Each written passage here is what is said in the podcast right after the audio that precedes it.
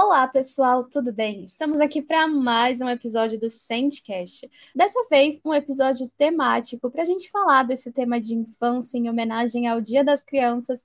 E dessa vez nós temos dois convidados super especiais que são do nosso time de marketing, mais especificamente da nossa parte de conteúdo, que é o Fernando e a Mayara. Bom, então, primeiramente, Mai, Fernando, bem-vindos ao Sandcast. E antes da gente começar, né, eu sempre peço para os convidados se apresentarem, e eu acho que hoje é bem especial, gente, porque são dois da nossa equipe de marketing aqui da Saint Pulse. Então, além de vocês falarem o que vocês fazem aqui na Saint Pulse, contem um pouco mais sobre vocês, sobre a história de vocês. Se apresentem aí para a galera. Prazer. Obrigado, Camila, pelo convite. Mai, muito bom estar aqui falando com vocês. É. Bom, como a Camila disse, eu sou aqui da Pulse, eu sou copywriter, então faço os textos para o blog, para o glossário. E assim, eu sempre fui muito apaixonado por escrita, por texto, por línguas, então tô, tô aqui fazendo uma coisa que é muito legal para mim. E eu sou, eu sou esse cara, assim, da, da escrita, da música, também amo música. Então, para me definir, eu acho que esse é um jeito breve muito bom música, línguas, é isso. Obrigado. Arrasou. Você, Mai. Oi, eu sou a Mayara, eu sou analista de conteúdo aqui da Pulse. eu sou responsável por todas as publicações, então as publicações do blog, o que o Fê escreve, eu publico, e também as publicações da base de conhecimento, também todas quem faz sou eu. E também eu ajudo é, com a revisão dos artigos do pessoal lá de, do México, das publicações da base de conhecimento do México também.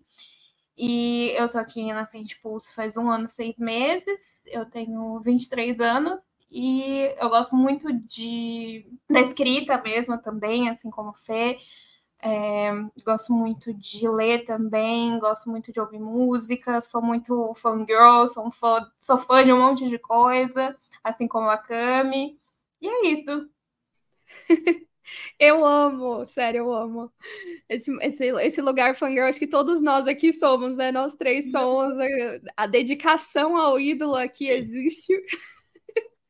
Bastante. Somos dedicados. Somos mesmo. Oh, nossos ídolos têm que agradecer, de verdade. Demais, é... nossa, sim. e aí, a gente, esse episódio de hoje, né, é um episódio especial de Dia das Crianças. É, e a nossa temática vai ser toda voltada a isso. E aí, para a gente começar, eu queria puxar uma pergunta, parafraseando uma pessoa falando de ídolos que eu gosto muito que é o Fábio Porchat, que eu acho incrível essa pergunta que ele faz para os convidados. Eu queria fazer para vocês, porque eu sempre fico refletindo sobre isso. Vocês têm alguma primeira memória ou lembrança da infância, assim, alguma coisa que vocês lembrem que é a primeira memória que vocês têm de quando vocês eram pequenos?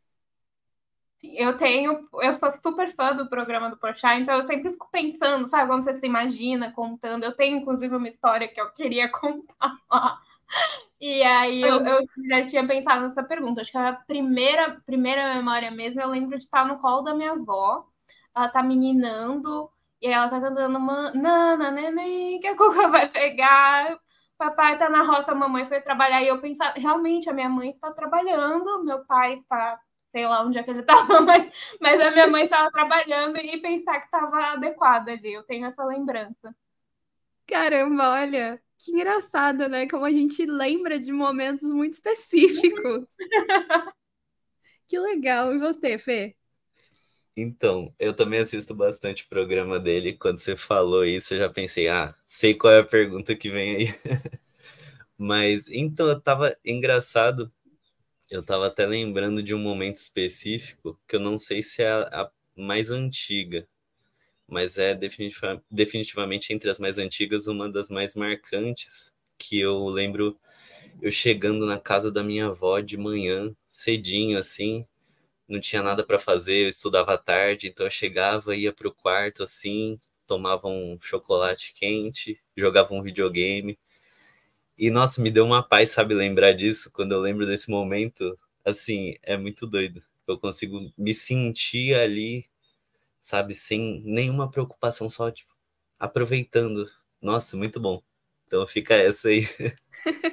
Nossa, é engraçado isso, né? Porque eu acho que a, a infância tem muito dessa presença mesmo dessa paz pra gente, porque era de fato um momento que a gente não tinha preocupação, você não pensava nos boletos que a gente tinha que pagar, tudo era lindo, né? As pessoas, quando faziam alguma coisa pra gente, viravam heróis.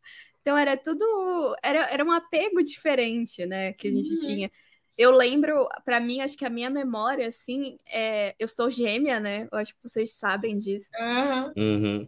E eu lembro de eu, eu, eu morava num apartamento a primeira casa que eu morei era um apartamento que não era muito grande, mas eu, ele tinha alguns quartos assim, e era meio que um hallzinho de corredor. E eu lembro de eu correndo, a minha irmã na frente, ela sempre estava um pouco à frente de mim.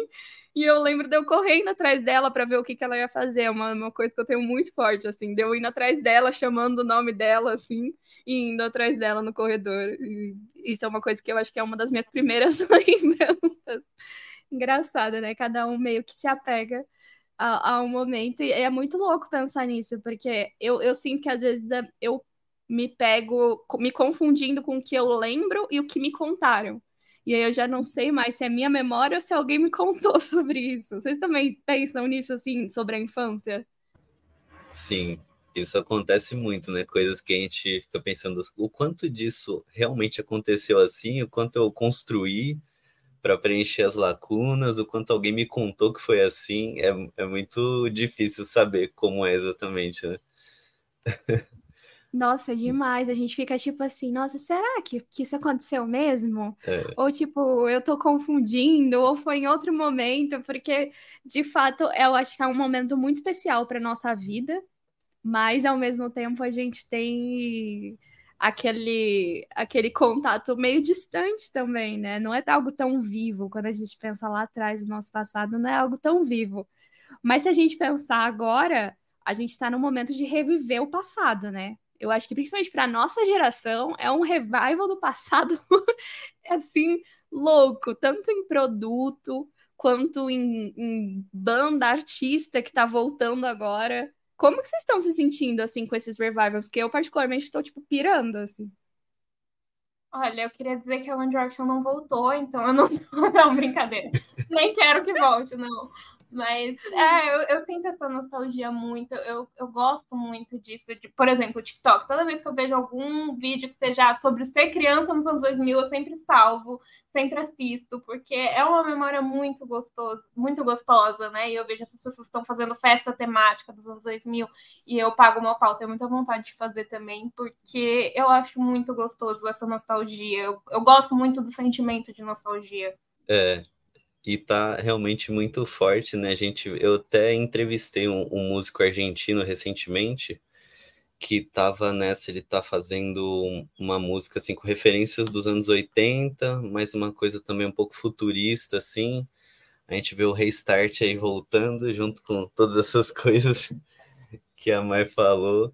Então realmente é um momento muito de nostalgia, né? Virou virou uma Sim. tópica assim a nostalgia uma busca, assim. Eu acho que isso também está um pouco relacionado a ser um momento difícil para a humanidade, né, como um todo, por questões, enfim, muito loucas de várias coisas. Aí a gente meio que, acho que no movimento coletivo, tenta resgatar coisas desse lugar de cuidado e de afeto em que a gente se sentia mais protegido de alguma forma, né? Talvez. Talvez a infância fosse, tipo, esse lugar de, pô, que nem eu falei, sem preocupações aqui. Tô... Que é engraçado, né? A gente tava sem preocupação ali, a gente não tinha essa perspectiva tipo, é. o que é ter preocupação? Nem sei, eu não tenho essa referência, essa comparação. Essa comparação a gente faz hoje, né? Ali a gente só vivia, a gente só tava sendo criança. Então é muito engraçado, porque é uma coisa que a gente resgata pensando nisso, fazendo essa, essa comparação, só que não é como a gente se sentia exatamente porque era só estou sendo uma criança. Nossa, faz muito sentido isso. E é muito louco, porque também tem o negócio do poder aquisitivo, né? Porque quando a gente era mais novo, a gente não tinha dinheiro. Você pedia para seus pais. Então, tipo, eu, eu, sinto, por exemplo, eu que vou no show da RBD e pirei quando o RBD veio, né? Eu não tinha dinheiro para, tipo, falar, eu vou sim, pronto. Eu tinha que depender dos meus pais deixarem. Esse negócio do poder aquisitivo é uma coisa muito louca mesmo, porque agora eu acho, eu sinto que o marketing de no nostalgia se aproveita também disso, né? Agora somos adultos que trabalhamos, então é muito fácil você, você quer reviver alguma coisa que você não passou na sua infância, né? Para mim, nossa, gente, eu não vejo a hora desse show da RBD chegar, porque eu não consegui no show do RBD quando eu era mais nova. Então, para mim vai ser um acontecimento. Eu acho que é isso, assim, quando a gente tem, quando a gente é mais novo, a gente tem esse essa coisa de não poder comprar coisas, de não poder gastar. E aí, hoje em dia, se o marketing tá se aproveitando desse lugar, assim, desses jovens que que têm dinheiro agora e que vão gastar sim, porque eles lembram de alguma memória positiva, né? O que a gente estava falando sobre lembrar da infância, quando a gente lembra, você vai comprar mesmo, entendeu? Se duvidar, hum. eu, por exemplo, se, se saísse de novo o álbum de figurinha da RBD, acho que era capaz de eu comprar. Então, sim. 100%. Eu Isso também é penso muito... muito nisso. Eu fico pensando como a vida adulta faz com que eu não me dedique, entre aspas, né? porque não é um trabalho, a, a vida de fã tanto, mas como eu posso ter essa tranquilidade, tipo, fazer anúncio um show, eu não tenho que pensar, porra, eu tenho que pedir dinheiro para minha mãe, para o meu avô, para minha avó. Não, o dinheiro é meu. No, o Luiz veio fazer show aqui no Brasil ano passado, eu gastei 140 reais numa camiseta da merch dele, assim, sabe? Porque eu posso, porque é meu dinheiro, entendeu? Eu jamais poderia sonhar com isso antes, né? Então, esse é o lado positivo de ser, ser um fã mais velho, né? É, e essa perspectiva mesmo do dinheiro muda tudo, né? Porque eu lembro que quando eu era criança, eu sempre fui muito pidão. E assim, os meus pais sempre se desenrolaram para me dar tudo, quase tudo que eu queria. Então era muito aquela criança que via uma coisa nova e já pedia e já tinha, e aí eu nem brincava muito com nada no fim, porque era tudo fácil, né? Então aí você vai, eu lembro o primeiro dia das crianças que eu não ganhei um presente. Eu falei, nossa, é realmente uma nova fase. Agora eu sou um adolescente. Não sou mais uma criança, não, não vou ganhar esse presente mesmo. E aí é, hoje. Vocês são filhos únicos? Você é filho único, né, Fê? Sou. Eu também sou. Ah, entendi. Porque eu não tinha isso, não, gente. Eu tinha que dividir.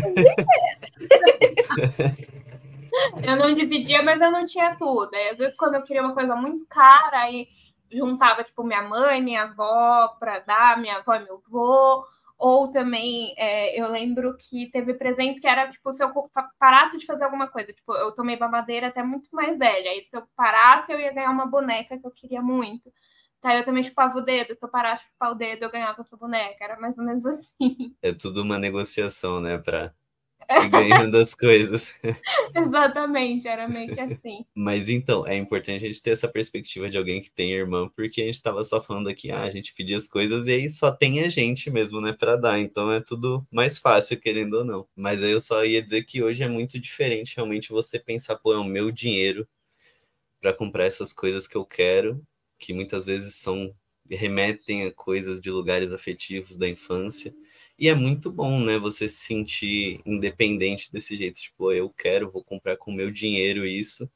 E aí acabou aquele Fernando criancinha que pedia tudo e se não tinha alguma coisa já reclamava e chorava, porque eu sei como que funciona agora. Então é muito legal também esse amadurecimento trazer essa perspectiva e você repensar, enfim, pô, como que eu era quando eu era criança e tal são coisas assim muito que vão muito fundo na gente, né? É o valor, né, do dinheiro. A gente, quando você começa a pagar o boleto, aí você entende o valor é. que seu pai e sua mãe falavam, de tipo, ah, não pode ser toda hora, olha, não pode isso aqui, isso aqui é muito caro, porque a gente, de fato, né, quando você é criança, você não tem noção de tipo, 100 reais, você não sabe, você não ganha o dinheiro, 100 reais é 100 reais, ah, compra aí. Então a gente não tem uma noção. E eu acho que é uma noção até de perigo. Porque, por exemplo, eu não fui no show da RBD porque os meus pais viram um acidente que aconteceu. É, para quem não lembra, no ano. Olha, eu não lembro exatamente o ano, mas acho que foi a primeira, uma das primeiras vezes que o RBD veio para o Brasil, teve um acidente horrível. É, a estrutura, fizeram um show numa estrutura completamente torta, assim, e o show foi feito no supermercado caiu a estrutura, pessoas morreram pisoteadas, foi tipo um horror. E eu lembro que depois, quando eles voltaram, meus pais não me deixaram ir no show, eu achava um absurdo. Tipo, meu Deus, como assim? Por que vocês não estão deixando? Meu pai amado, eu amo. E aí, hoje em dia, obviamente, com a maturidade que a gente tem, você entende, poxa, se fosse meus filhos, eu ia deixar? Eu acho que não, porque eu também ia ficar preocupada. Nossa, mesmo que fosse outra estrutura, outro show, você para para pensar e você fica tipo, é, não, tudo bem. Talvez hoje em dia eu ia, sei lá, pesquisar a estrutura do show para ver se eu ia deixar meus filhos, mas talvez eu teria o mesmo pensamento que eles, não deixaria por medo do que aconteceu antes, sabe? E a gente não tem noção de perigo quando a gente é mais novo, né? A gente, de fato, apenas vive, é isso, e o anjo da guarda que proteja.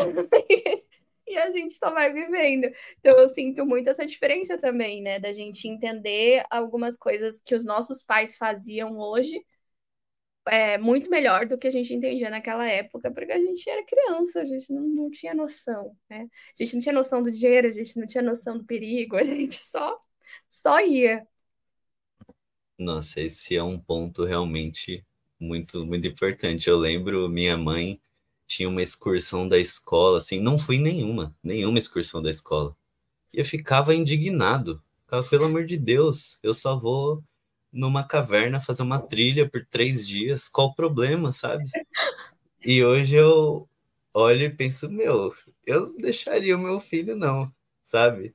E é uma coisa que você não precisa nem ter, nem chegar a ter filho para ter essa perspectiva de, pô, é por isso que meus pais agiam assim. Porque quando você cresce um pouco mais, você já começa a ter esse lugar de cuidar até dos seus pais, né, ou de avós, ou até Sim. às vezes de, enfim, um namorado, uma namorada, de olhar e falar, pô, não faça tal coisa, me avisa quando você chegar aí, aquelas coisas, né, que você achava insuportável quando você era criança, me avisa quando você chegar na casa do seu amigo, me fala se tá tudo bem.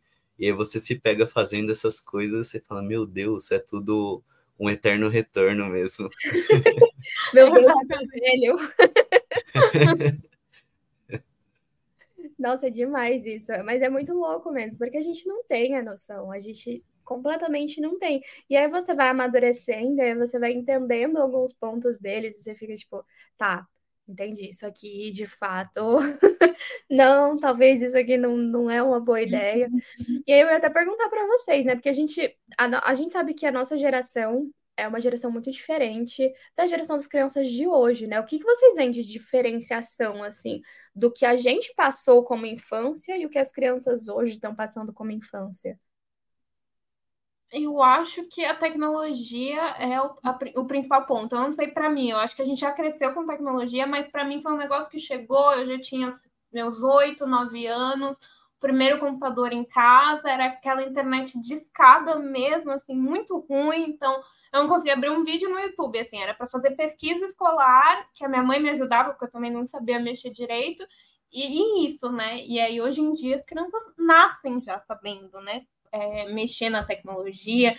É, aqui, o que eu não sei a opinião de vocês, mas eu não consigo não achar bizarro filho de influenciador que já nasce com perfil em rede social, que eu acho. E é uma coisa que outro dia eu estava pensando o que eu faria se fosse meu filho. Se, a partir de quantos anos eu acho que, que é legal a pessoa ter, ter, acesso à tecnologia ou não, ter o primeiro celular, o primeiro tablet, o primeiro, o primeiro acesso, assim, eu eu acho uma questão muito, muito, sei lá, eu, eu acho que só quando eu for mãe eu vou entender completamente, assim. Não, e é realmente até influenciadores, você falou de influenciadores que já criam perfis para os filhos e alguns conversam sozinhos, né? Tipo, falam, colocam falas ali como se os filhos estivessem falando e eles mesmos respondem. É, não, mas eu, eu concordo muito com você. É, é muito engraçado, porque eu sempre fui uma pessoa muito conectada. Assim, eu acho que sempre, desde que, tipo, eu tinha computador, eu queria mexer, eu queria ter é, blog, eu lembro que eu tinha fotolog, eu tive blog, eu tive todas essas gerações. Nossa, só eu te interromper sempre... rapidinho, porque fotolog é um negócio que eu descobri que existia assistindo a série de Volta aos 15, eu nem sabia que tinha isso, olha como eu cheguei atrasado nesse negócio da tecnologia. Mas é que você também é mais novinha, amiga. Ah, é, tem isso também. Tem esse detalhe, porque eu acho que o Fotolog não é da sua geração, né? Você nasceu em 2000. 2000, não é? Nossa! Não é, se não. sentindo velho já? Tá ligado? Eu me Parece senti bem velho você? Eu sou. Não, eu tô usando, sou de 98. Tá, tá por ali. Ah, tá, quase ali já. Eu sou 94, gente. Ah, Então ah, mas tô tá, tá super ali também. Tá ali. ficando seis aninhos, mas... detalhes, detalhes. Coisa pouca, coisa pouca. Mas eu acho que é por isso, na verdade, porque eu acho que Fotolog já, na, na sua geração, quando você já estava no computador, ele não era mais moda, assim. Mas a, meu, pra minha geração, gente, Fotolog era um negócio que você queria tirar foto na câmera digital, e aí você passava pro computador para fazer um post no Fotolog sobre aquela foto específica. Não era tipo, não, eu vou. Não, era, era um post inteiro para aquela foto. E era um negócio assim, meu, eu amava. E eu tinha, como, eu- como a gente já falou, né? Eu tinha irmã gêmea, então eu sempre tive que dividir computador.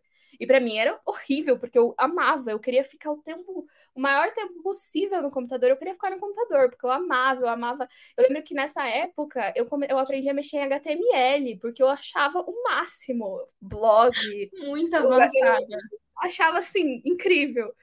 E, e eu sempre amei muito, né? E aí é engraçado que a gente vai mudando muito de cabeça, porque eu sempre fui uma pessoa muito de tipo, ai, não, vamos compartilhar nas redes sociais. Depois que tiver rede, que, que criou rede social, né? Vamos compartilhar, vamos mostrar. E aí hoje eu paro e penso que, cara, é muito perigoso. Eu não entendia isso, porque eu, eu fui uma geração que eu tinha fake. Não sei se vocês sabem o, o fake. Aham, eu sei. Gente, eu tinha fake, eu falava com pessoas online que eu não tinha ideia de quem eram, que também estavam atrás de um avatar. Eu acho que hoje também isso existe pra caramba, né? Uhum. Mas naquela época a gente não tinha, a gente não, a gente não sabia do perigo. É, novamente esse negócio do perigo, né? Você não sabia do perigo. E, e assim, e eu, e eu acho muito assustador hoje, com a cabeça que eu tenho hoje, eu acho muito assustador essa, essa o quanto as crianças são expostas, né? Eu acho que a gente tinha um pouco, mas não era. A gente, é o que eu falei, né? Baixava uma foto e colocava uma foto num fotolog, que não era todo mundo que achar ou que encontrar. Hoje em dia, não. Você posta no Instagram a foto da, da- de uma criança, você não sabe se alguém mal intencionado pode ir lá, pegar essa foto, jogar em sites é, maliciosos aí pela internet, e o seu filho vai estar, tipo, nesse meio que é meio horrível, sabe? E, e eu acho muito louco, assim, como as pessoas. Tem muitas pessoas que realmente não param para refletir sobre isso. É perigoso, gente. É perigoso deixar a criança ter o acesso total à internet, né? A internet é perigosa pra gente, imagina para uma criança que acredita nas coisas, porque a gente também era criança que acreditava nas coisas, né? Você não achava que ninguém ali era mal intencionado. Você conversava com a pessoa ali no, no fake e não, não achava que ia fazer algo, podia fazer algum mal para você. E eu acho que eu, eu, eu particularmente me assusto com esse, com essa liberação de acesso tão exacerbada, assim. É uma coisa que você vê. Eu fico muito assustada quando eu vejo criança com celular e você vê que a criança entra em tudo daquele celular. Você Coisas que você nem sabe que existem, elas sabem, né? É bizarro isso. Exato, exato. É um, é uns sites, uns aplicativos, é umas coisas assim que. E óbvio, né? As pessoas que fazem isso pro mal colocam tudo com figura de jogo, né? Tudo parece um joguinho lindo, divertido, mas na real é tipo um homem barbado atrás do da tela do computador tentando persuadir a criança a fazer algo errado pra ele, né? É Uhum. muito assustador, eu acho Sim. assustador. Assustador demais. Também acho. Eu, eu tomei muita consciência disso recentemente, que eu dei aula por um tempo na escola em que eu estudei. Que E Legal. aí eu vi alunos. Foi, foi uma experiência muito legal, assim, de, também de retorno. Mas aí eu vi alunos, assim, me adicionando no Instagram e tal, e usando o Instagram normalmente. E eu percebi, pô, mas são, são menores de idade, sabe? Interagindo numa rede social que não tem só conteúdos, embora tenha, o, enfim, o algoritmo de censura de certas coisas no Instagram, ele não é perfeito, muito longe disso. Então, vendo muitas coisas e podendo interagir com muitas pessoas que podem ser mal intencionadas livremente, assim. E eu fiquei, nossa, nunca foi uma coisa que nem passou pela minha cabeça problematizar e que lá eu percebi, pô, isso não é legal, não é legal. E é muito doido pensar também como a internet mudou desde que a gente era criança e usava, né? Porque isso até que a Cami falou de você ter um fake tá por trás de um avatar, isso hoje está muito potencializado, né? O Discord, as comunidades no Discord, tudo que acontece lá que você não tem a menor ideia de quem são aquelas pessoas e temas bizarros que surgem, que tem uma comunidade em volta daquilo especificamente. Então a internet também ela ganhou uma proporção e uma velocidade em que eu já me senti bem desconectado dessa nova geração de jovens que nem tinham uma idade tão distante da minha, sabe?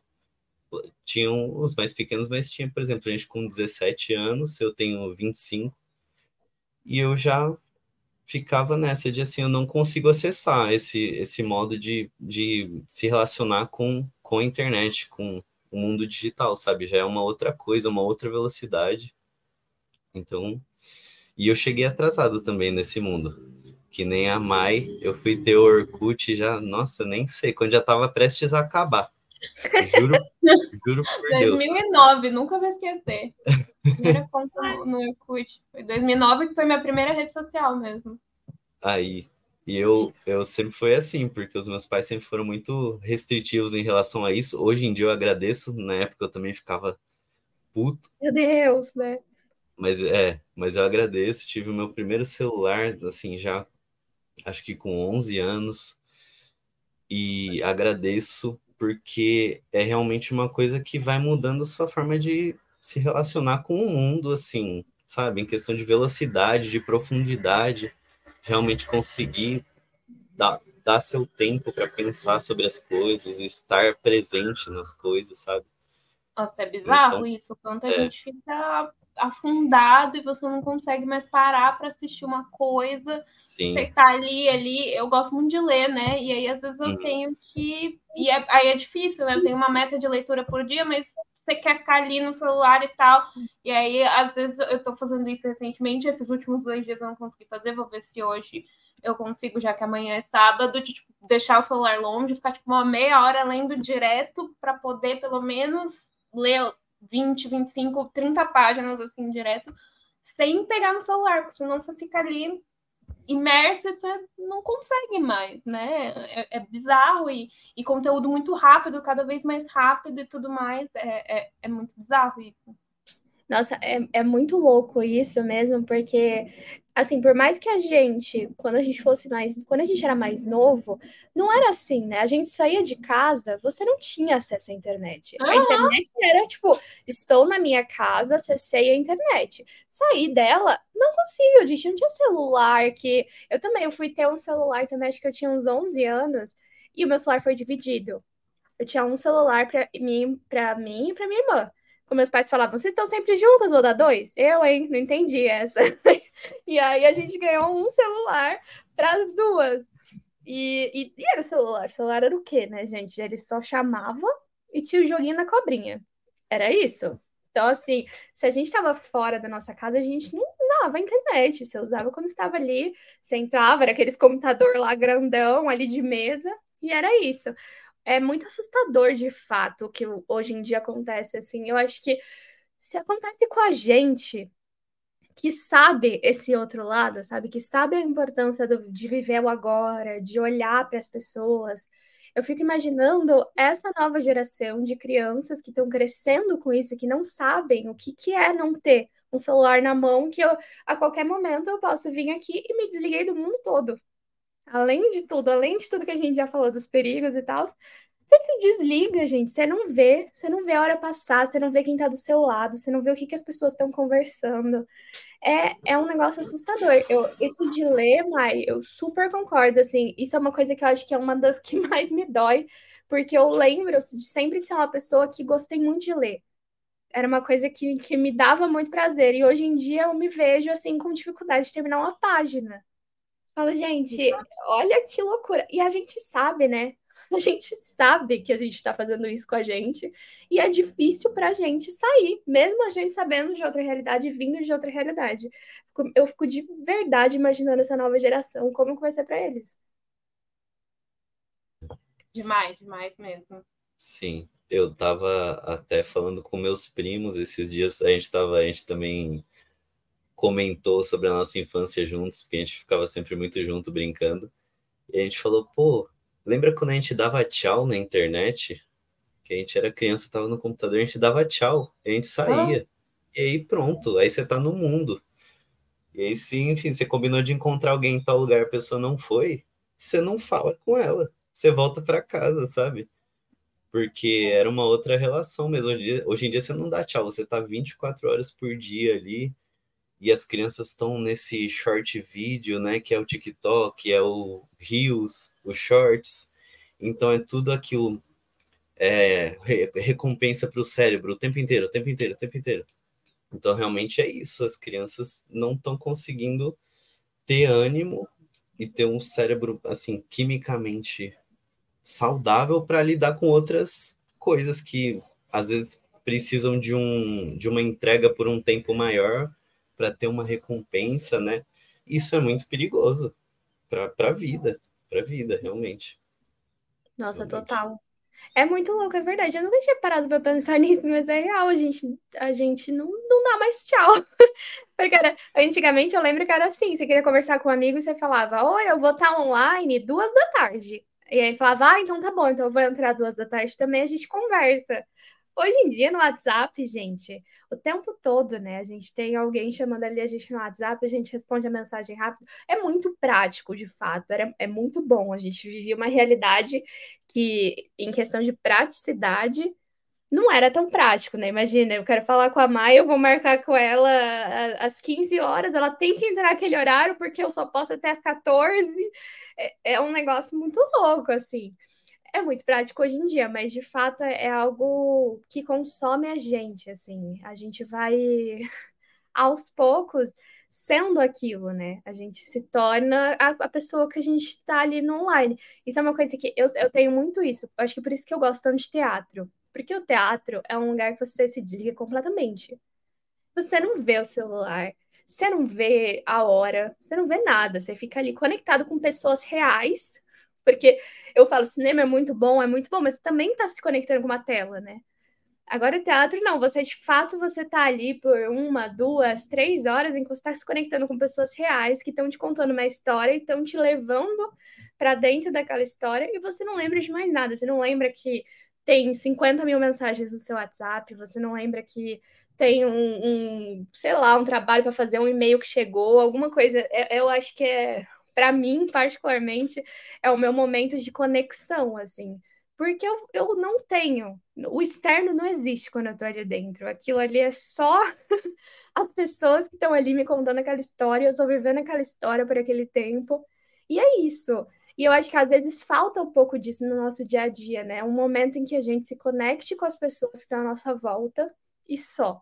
A gente entre num meio numa meia, mesma frequência que aquelas pessoas e a gente nem, não lembra do externo, assim, a gente fica ali vivendo aquilo, porque a tecnologia é incrível, mas ela também suga a nossa alma como um bom dementador. E aí, uma coisa que eu ia perguntar, gente, voltando um pouco, né, na, nessa parte da infância, a gente falou que a gente, nós somos pessoas de ídolos. Quais eram os ídolos de vocês na infância? Olha, eu sou a criança noveleira, né? Então, eu acho Primeiro, assim, primeiro que foi meu primeiro crush, mas acho que eu não era porque eu era muito novinha, foi por Gilon. E aí depois era ah, ator de novela. Eu lembro que eu gostava muito da Débora Seco do Murilo Benício e tal. Mas aí cada novela mudava também, não tinha ninguém muito fixo assim. E aí eu lembro quando o Justin Bieber estourou, aí era o Justin Bieber, e foi o primeiro show que a minha mãe não me deixou ir, foi o dele. Quando ele veio, aí uma amiga minha, uma das minhas melhores amigas, foi, aí eu fiquei, ai meu Deus, ela vai, eu não, e ela foi e ela odiou, porque ela achou que ele desafinou e tal, polêmica, né? Mas na época, né, o coitadinho tava mudando de voz também, nem dá pra, pra julgar, né? Mas aí ela foi, odiou e tal. Mas é, eu acho que foi isso. Aí o Justin Bieber e tal. Aí depois, muito, muita coisa de novela ainda. Em, a partir dos meus 11 anos, comecei mais a isso de comunidade no Orkut por causa de novela e tal. Eu uma das minhas novelas preferidas e até hoje, eu acho que essa novela é uma obra-prima, é Cordão Encantada, eu lembro que eu gostava muito, aí tinha comunidade de Cordão Encantada, e eu ia, e aí eu só fui virar fã de coisas internacionais com 16 anos, então acho que a minha infância era mais isso de ser fã de coisa nacional e, e de novela, muita novela. Ai, Cordel Encantado, que saudade, eu amava essa novela. Eu me senti um pouco velha, porque eu pensei assim, nossa, quando a Mai tinha 11 anos, eu tava me formando no terceiro colegial. Meu Deus. Pensei aqui, porque eu lembrei que mais ou menos da época dessa novela específica, uhum. eu tava me formando no colegial. me senti um pouco velha, mas eu lembro muito dessa novela também, eu gostava demais. E você, Fê? Então, eu também acabava sendo noveleiro. Tive muitas crushes de novela. Juliana Paz, eu lembro que eu era criancinha, eu ia falar para os meus pais, falava, pô, eu amo ela e não sei o quê. Então, assim, muita gente de novela. E eu também, quando eu era criança, eu era muito viciado em futebol. Hoje em dia eu tô equilibrado, mas eu era muito viciado. Então, assim, nossa, o Ronaldinho Gaúcho, aí depois o Messi, depois o Neymar. O Neymar, eu sou Santista. Quando o Neymar estava no auge, Caramba. lá no, no começo, né? Não era nem o auge ainda. No Santos, ganhando a Libertadores, nossa senhora, era o meu herói. Hoje em dia, enfim, não vou comentar sobre, sobre ele como pessoa. um processo de Neymar, é, então. Mas como profissional, nossa, me, me encantava demais, demais todos, Cristiano Ronaldo, eu era o cara do futebol. Aí depois, assim, no fim da, da infância, né? Aí eu descobri que eu era indie, que eu era alternativo, do rock. Aí foi Alex Turner do Arctic Monkeys, o Dave Grohl do Foo Fighters. Aí eles viraram. Aí sim eu comecei a estabelecer ídolos que iam ficar pela adolescência toda da música, assim, e que são referências para mim até hoje. Isso é muito legal, né? Inclusive, você falou de futebol, tem uma história quando eu era pequena, que eu, meu pai sempre foi corintiano, família toda quase corintiana, e eles gostavam muito de assistir todos os jogos. E aí eu lembro da Copa de 2004, que tinha, era o auge, Ronaldinho, né? O Ronaldo Fenômeno, Ronaldo, Ronaldinho Gaúcho, e eu escutei eles gritando, eles gostavam muito de futebol e tal, todo mundo na minha casa sempre gostou muito. E eu escutava eles gritando, tipo, vai Ronaldinho, vai Ronaldinho. Isso ficou na minha cabeça. E em 2004 eu tinha, tipo, era super nova, não lembro de quantos anos eu tinha. Tinha uns 10 anos, 9, 10. E eu não sabia exatamente do que estava acontecendo, sabe? E aí, todo jogo que eu via de futebol, eu gritava, vai Ronaldinho. Não importava de quem era o jogo, era jogo do Corinthians, vai Ronaldinho depois, tá vendo? Talvez eu tinha, eu previ o futuro, né? O Ronaldo chegou a jogar no Corinthians. Mas eu, eu falava em todos os jogos, e aí virou uma piada na minha família, porque eles achavam muito engraçado, porque eu achava que o Ronaldinho tava jogando o tempo inteiro. Eu não tinha discernimento, assim, tipo, não é agora, não é querida. Não, eu achava que todo jogo ele estava jogando e eu torcia para ele em todo jogo, independente do jogo que estava passando. E aí virou uma piada na minha família, porque eu achava que todo mundo era o Ronaldinho. O homem não descansa mais, tá em todas. tá em todas, ele joga por todos os times. Engraçado, né? Que loucura. Muito engraçado isso. E é, para mim, eu acho que vocês já devem saber, né? Que a minha grande ídola até hoje é a Sandy. Fato. Maravilhosa. Faço tudo por ela até hoje, vou em todos os shows até hoje. Sandy Júnior sempre foi tudo para mim, assim, tipo, nossa senhora, quando eu, eu lembro que em 2018, quando eles fizeram um show, gente, foi assim a minha vida, porque eu não tinha ido na infância, né? Por conta de, enfim, meus pais não deixavam, eles achavam que não era seguro, enfim. E, e aí, quando eu fui nesse show em 2018, e antes disso, quando eu comecei a ter meu próprio dinheiro, eu comecei em todos os shows da Sandy, em todos os lugares que o Júnior estava, todos, absolutamente todos. Ele estava, eu ia, a Sandy fazia show, eu ia, porque eu comecei até isso que a gente falou, né? Você podia mandar no seu próprio tempo, no seu próprio dinheiro, gastava com Sandy Júnior. E aí eu lembro que foi para mim o auge, assim, quando eles voltaram e eu assisti o show dos dois, eu só chorava, gente. Nossa, eles entraram no palco, eu chorava, eles falavam, ah, eu chorava. tudo eu chorava, eu tava tipo emocionadíssima. Então, assim, e até hoje, até hoje, tudo que eles fazem eu tô lá. Tudo, todo show da Sandy eu tô lá, e é isso, acho que isso vai ser para sempre. E aí eu queria perguntar para vocês, assim, é, o Fê falou algumas referências, né? A Mai também falou que mais tarde, só que ela conseguiu algumas referências internacionais aí, mas tem alguma coisa que vocês, tipo, é, começaram na infância e vocês levam até hoje, assim? Nossa, que difícil. Eu, é, eu acho que mais de quem, quando eu virei já adolescente, de quem eu virei fã, eu, por exemplo, eu sou fã do desde 2016 até hoje, né? Mas de quando eu era criança, eu agora eu voltei a assistir novela, eu ia falar ainda assisto novela. Voltei a assistir agora, que eu tô gostando muito da novela das nove. Aí eu, tô, eu voltei a assistir, mas assim, eu não tenho mais isso da novela. A partir do momento que a tecnologia chegou, que eu ganhei um smartphone, eu parei de assistir novela. Aí é, eu estava assistindo Vai na Fé, aí alguma novela da Sete que a minha mãe quer assistir, eu assisto com ela e tal, e agora a novela das nove que eu me interessei, mas eu não tenho mais isso. Eu ainda gosto da Débora Seco, né, que eu citei e tal, do Murilo Benício e tal, mas eu não acompanho mais novela ali para ver eles e tudo mais.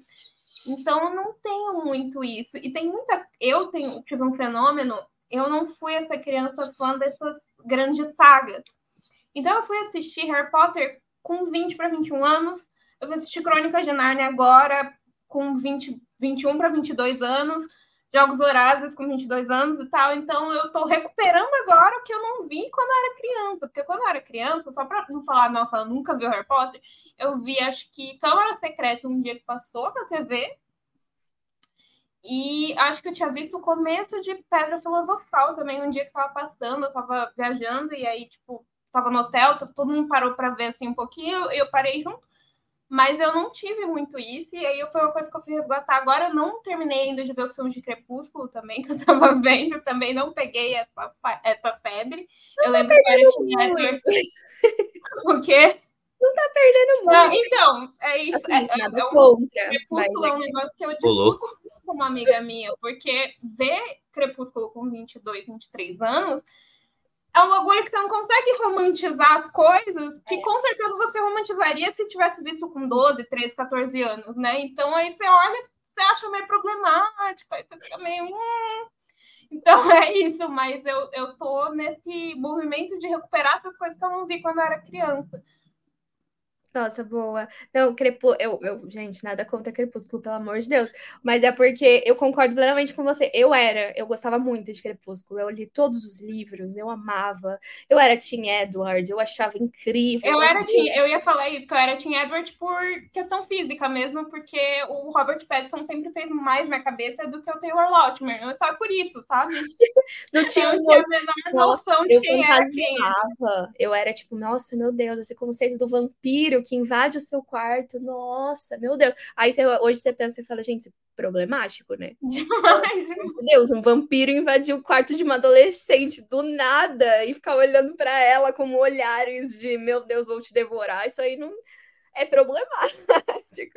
Mas de fato a gente só percebe esse lado quando a gente é mais velho, né? Quando a gente é mais novo, a gente abraça a história e entra ali e, e fantasia e acha tudo lindo. eu tive esse momento com Crepúsculo, mas Harry Potter é minha paixão até hoje. Harry Potter, eu a gente não comenta sobre a autora, mas Harry Potter a gente Exatamente, eu também me apaixonei muito por Harry Potter, por Jogos Vorazes, que eu tô lendo os livros, inclusive, já, já vi todos os filmes. E Crônica de Nárnia também, que é, tipo, super infantil, mas eu sou apaixonada. É muito bom mesmo. É, eu amo Jogos Vorazes também. Percy Jackson, não sei se você já leu. Ah, Percy Jackson é, é a saga da minha vida. Eu sempre falei isso. Eu acho que, apesar de eu também já ter lido já mais velha, eu comecei a ler, eu tinha 19 anos, eu acho que eu sinto que o que quem cresceu com Harry Potter tem. Eu sinto que o universo de Percy Jackson é meio que a minha casa. Igual quem cresceu com Harry Potter fala Hogwarts é minha casa. Eu sinto uhum. isso com Percy Jackson. Então eu tô, tipo, super hypada pra essa série. Eu sou, assim, apaixonada por Percy Jackson. Qual que é? Você é filha de quem? Eu sou filha de Atena. E você? Ah, Atena faz sentido. Eu sou filha de Atena. ah, super da música, das artes, é 100%. Faz sentido, né? E você, Fê, quais são as suas. Eu não sei se você já sabe, você sabe a sua. É, Quem tipo, você é filho aí? Não, não sei. Não, essa eu perdi. Essa ele não foi reclamado ainda. Vou mandar o quiz para ele, Mai, para ele ver é, de quem isso, ele é. faz o quiz. Eu acho que ser por essa conexão aí com música, talvez ele também seja um filhinho de é, Apolo, é, hein? Tô achando que ele é um filho de Apolo. Quem sabe? Tem essa conexão. Essa. Mas, Mas essa eu não peguei. Minha namorada, ela, ela gosta bastante. Aí eu vou. Ela até tá com os livros aqui, eu preciso pegar um depois e ler. Mas então, sobre referências, assim, coisas que ficam da infância, eu tava até pensando, poxa, não tô conseguindo pensar em muitas coisas, só que a Mai tocou num ponto-chave que é o, os filmes, né? Assim, novela também, mas filmes tem muitos que ficam comigo até hoje. Toy Story, assim, sabe? Os Incríveis, Monstros S.A., muitas coisas assim que eu assisti quando era criança e que são filmes que eu amo até hoje, sabe? E fora isso, eu acho que também o futebol, eu era viciado quando era criança, mas ele segue comigo. Tô, tô mais tranquilo hoje, mas ele segue comigo, sabe? Me distanciei um pouco durante a adolescência, mas depois voltou. E é uma coisa que segue. E também a música, porque a música também é uma coisa que eu tenho um contato de infância, assim, por causa do meu pai. Meu pai é músico, então, assim, criança sempre teve violão em casa, sabe? É, dele tocando na sala, então vendo desde pequeno, pegando violão e tal. Isso é uma coisa que eu julgo que foi muito importante até para eu virar músico, que é desde sempre ver ele, né? Porque é muito importante para tudo a gente ter exemplos, né? É sempre muito importante. Então, é uma coisa também que eu acho que é a coisa que mais me define, que vem da infância, é a música, sabe? O envolvimento com a música. E por isso sou muito grato a ele. Beijo, pai. Uma declaração fofo. Fofo. Mas, é, mas isso, isso é uma coisa muito legal que você pontuou sobre referência mesmo. É, a gente sempre fala, né? É muito louco pensar sobre musicalidade porque isso é uma coisa que passa de pai para filho mesmo, né? Você escuta seus pais em casa ouvindo um artista X ou um artista Y, ou tocando um violão, tocando um instrumento. É, é muito natural da criança de, de copiar aquela, aquela ação ou de, de sentir um gosto maior por algo. E é muito louco, eu tava, eu tava até conversando isso com os amigos, que hoje em dia a gente vê muito muitas crianças que não conhecem personalidades clássicos, assim, da música, sabe? Eu acho que tem muita criança que, por exemplo, nunca ouviu um Cazuza, não, não conhece um Legião Urbana, sabe? E isso é uma coisa que passa de pai para filho, né? Você tem que mostrar esses artistas para que a criança tome gosto. Eu lembro que quando eu era pequena, eu acho que eu tinha, tipo, sei lá, uns 5 anos de idade, eu aprendi, eu e minha irmã, a cantar a música Eduardo e Mônica do Legião. Porque meu pai botava para ouvir toda hora, tanto que até hoje nós duas sabemos cantar a música do começo ao fim.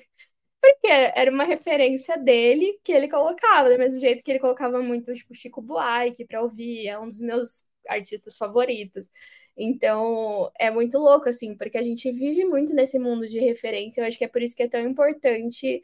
Às vezes a gente, a gente falou sobre essa rapidez das informações, e, e muitas vezes as crianças ficam muito focadas nessa coisa viral, né? Nessas músicas virais que, por mais que sejam boas no sentido de entreter e tal, elas não têm o, aquele toque, né, do sentimento que uma música que tem uma letra completinha ali vai ter, porque você vai ver uma música no TikTok, são 30 segundos, né, gente? Às vezes a pessoa sabe 30 segundos de uma música e não sabe ela inteira. E aí é a experiência do pai e da mãe, né? É muito importante os pais mostrarem. Sim. E, e às vezes até tem músicas muito boas, né? Mas que as crianças de hoje não, não consomem totalmente, né? Por exemplo, aquela uhum. Running Up That Hill da Kate é. Bush, que viralizou depois do Stranger Things ter usado. É, que é uma música fantástica, ela é fantástica, mas aí as pessoas conhecem pelo hype, né? Então, assim, meio que passou o hype da série, meio que morreu é, a música de novo e tal. Mais. Sabe? Então, meio que banaliza o, o valor de muita coisa, né? Tem até um, um músico chama Steve Lacey também.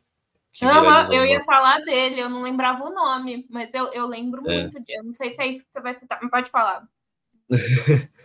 talvez seja, que teve uma música dele que viralizou no TikTok e que aí ele fez um show lá, determinado lugar, e as pessoas cantavam só o trechinho dos TikToks da música e não conheciam nada do resto. E uhum. aí ele ficou, ele ficou, tipo, bravo no meio do show e falou, pô, como assim? Cê, sabe, vocês não conhecem a música de verdade, vocês conhecem o TikTok usando ela, sabe? Então é, é realmente é um movimento assim que não dá para a gente entender exatamente até onde ele vai e, e, quais vão ser as consequências sociais deles. Eu fiquei tristíssima com esse vídeo. Nossa, é bizarro. Sim. Nossa, é muito louco, né? Porque se a gente for parar para pensar, é a construção de um mundo fragmentado, né? Em que uhum. as pessoas entendem o mundo por 30 segundos. Que loucura é essa, né, gente? Uhum. Eu sempre falo, eu acho muito louco, porque, por exemplo, se eu tô no, no TikTok e eu vejo 30 segundos de uma música que eu gosto, eu vou automaticamente numa plataforma de áudio, procuro essa música e escuto a música, né?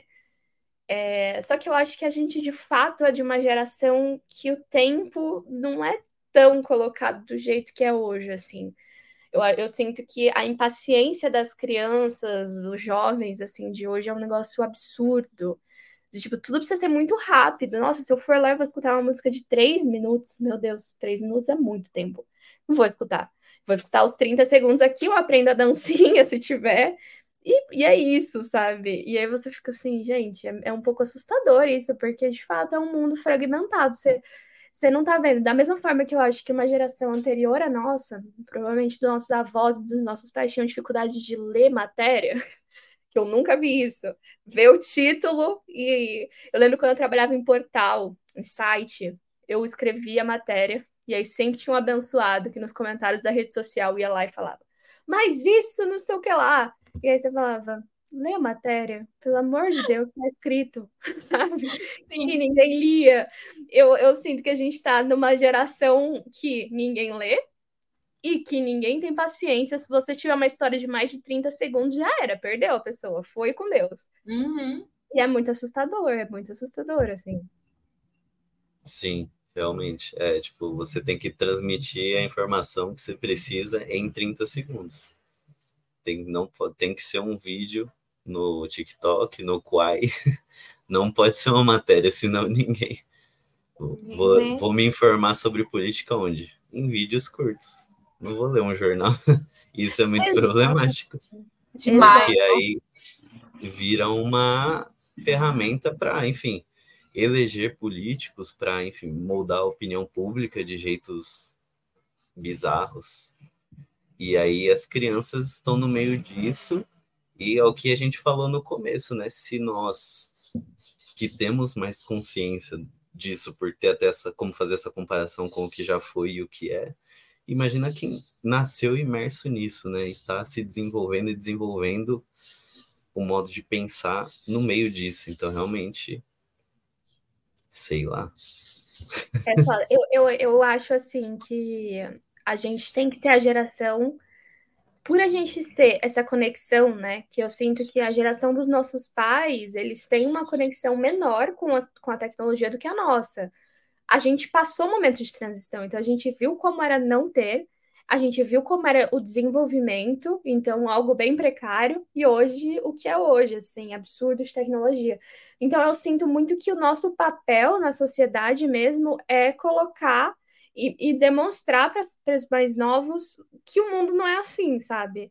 Eu acho que eu sinto muito isso, assim, de tipo, quando eu tiver filho, eu quero que meus filhos entendam que legal, vamos assistir um TikTok de 30 segundos, mas também vamos assistir algo de uma hora em que você vai sentar e você vai prestar atenção de fato no que está sendo falado ali, sabe?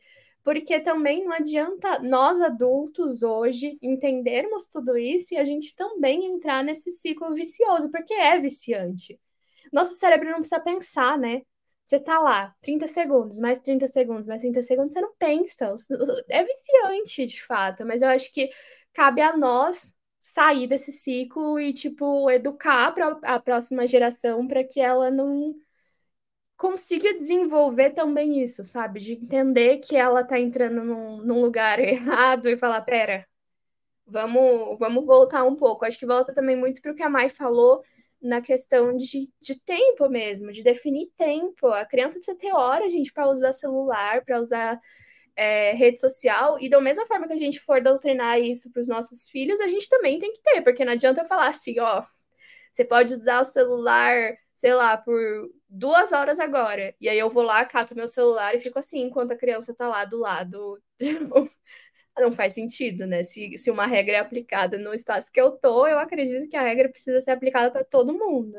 Então eu acho que cabe muito a nós, assim, tentar mudar, pelo menos dentro da nossa casa, assim, porque claro que não vai ser todo mundo que vai seguir isso e que se, se ele for das nossos filhos, por exemplo, forem na escolinha, vai ter mãe e pai que vão deixar o filho ficar no celular o dia todo e, enfim. Mas eu acho que cabe muito a nós moldar essa personalidade da, da, da próxima geração e da geração que está hoje. Sim, também acho. E é o que você falou, a gente precisa dar o, o exemplo, né? A gente precisa ser isso, porque já é, já é complicado estar nesse lugar de você falar para alguém, pô, você não pode fazer isso. Você não pode fazer tal coisa, mas é para o seu bem, porque a gente esteve lá como criança e a gente sabe que basta alguém falar isso para você ficar com raiva e querer fazer essa coisa. Total. Então também, né, tentar lidar com isso, que é uma coisa complicada. Então, de ser um exemplo, de realmente explicar, né? Porque também muita gente cai nessa de falar com a criança, falar, você não pode fazer isso e acabou. Tentar fazer a criança entender, né? Por que você está fazendo isso e agir de acordo também com o que você está dizendo que é o melhor para ela, porque também é o melhor para nós, né? Exato, exatamente. Fazer com certeza, explicar, conversar. A conversa é sempre o melhor caminho, né? A gente, se a gente não conversa, a gente não, não tem ganho, a gente não faz nada. Então, de fato, é sempre o melhor caminho. E aí, gente, para a gente finalizar, porque a gente está aqui há um tempão, já conversamos sobre muita coisa e foi incrível. É, eu queria perguntar para vocês, né, como essa última pergunta, a gente começou aí falando sobre a era nostálgica, de coisas que estão voltando. Tem alguma coisa que vocês querem que ainda não voltou e que vocês querem muito que volte nessa era aí? Eu acho que a Mai, talvez One Direction, mas talvez não. Não, não, não tão cedo. Eu não vejo eles voltando tão cedo e acho que, que também não, não sei se seria positivo, assim. É, eu acho que eu estava vendo até um vídeo no TikTok sobre algumas interações que os integrantes tiveram recentemente, né? E eu acho que agora, finalmente, depois de muitos anos, eles conseguiram ter um, um negócio de passar para conseguir voltar a se reconectar um com o outro, sabe? Mas como foi um negócio muito, muito intenso, né? Porque é aquela coisa de sempre, de boy band, de girl band, de exploração, de, de coisa, de trabalhar muito e tudo mais, de perder identidade, porque tem que ter um grupo e tudo mais. Eu acho que eles ainda precisam se descobrir ainda muito mais para depois voltar e tal. Mas claro que quando a One Direction voltar, eu vou estar lá e vou levar, se eu tiver já meus filhos e tudo mais eu, eu, eu me vejo muito continuando nessa vida de fã, assim, pro resto da vida, assim, é um negócio muito, claro que em proporções cada vez menores, mas é um negócio que eu me vejo fazendo pro resto da vida.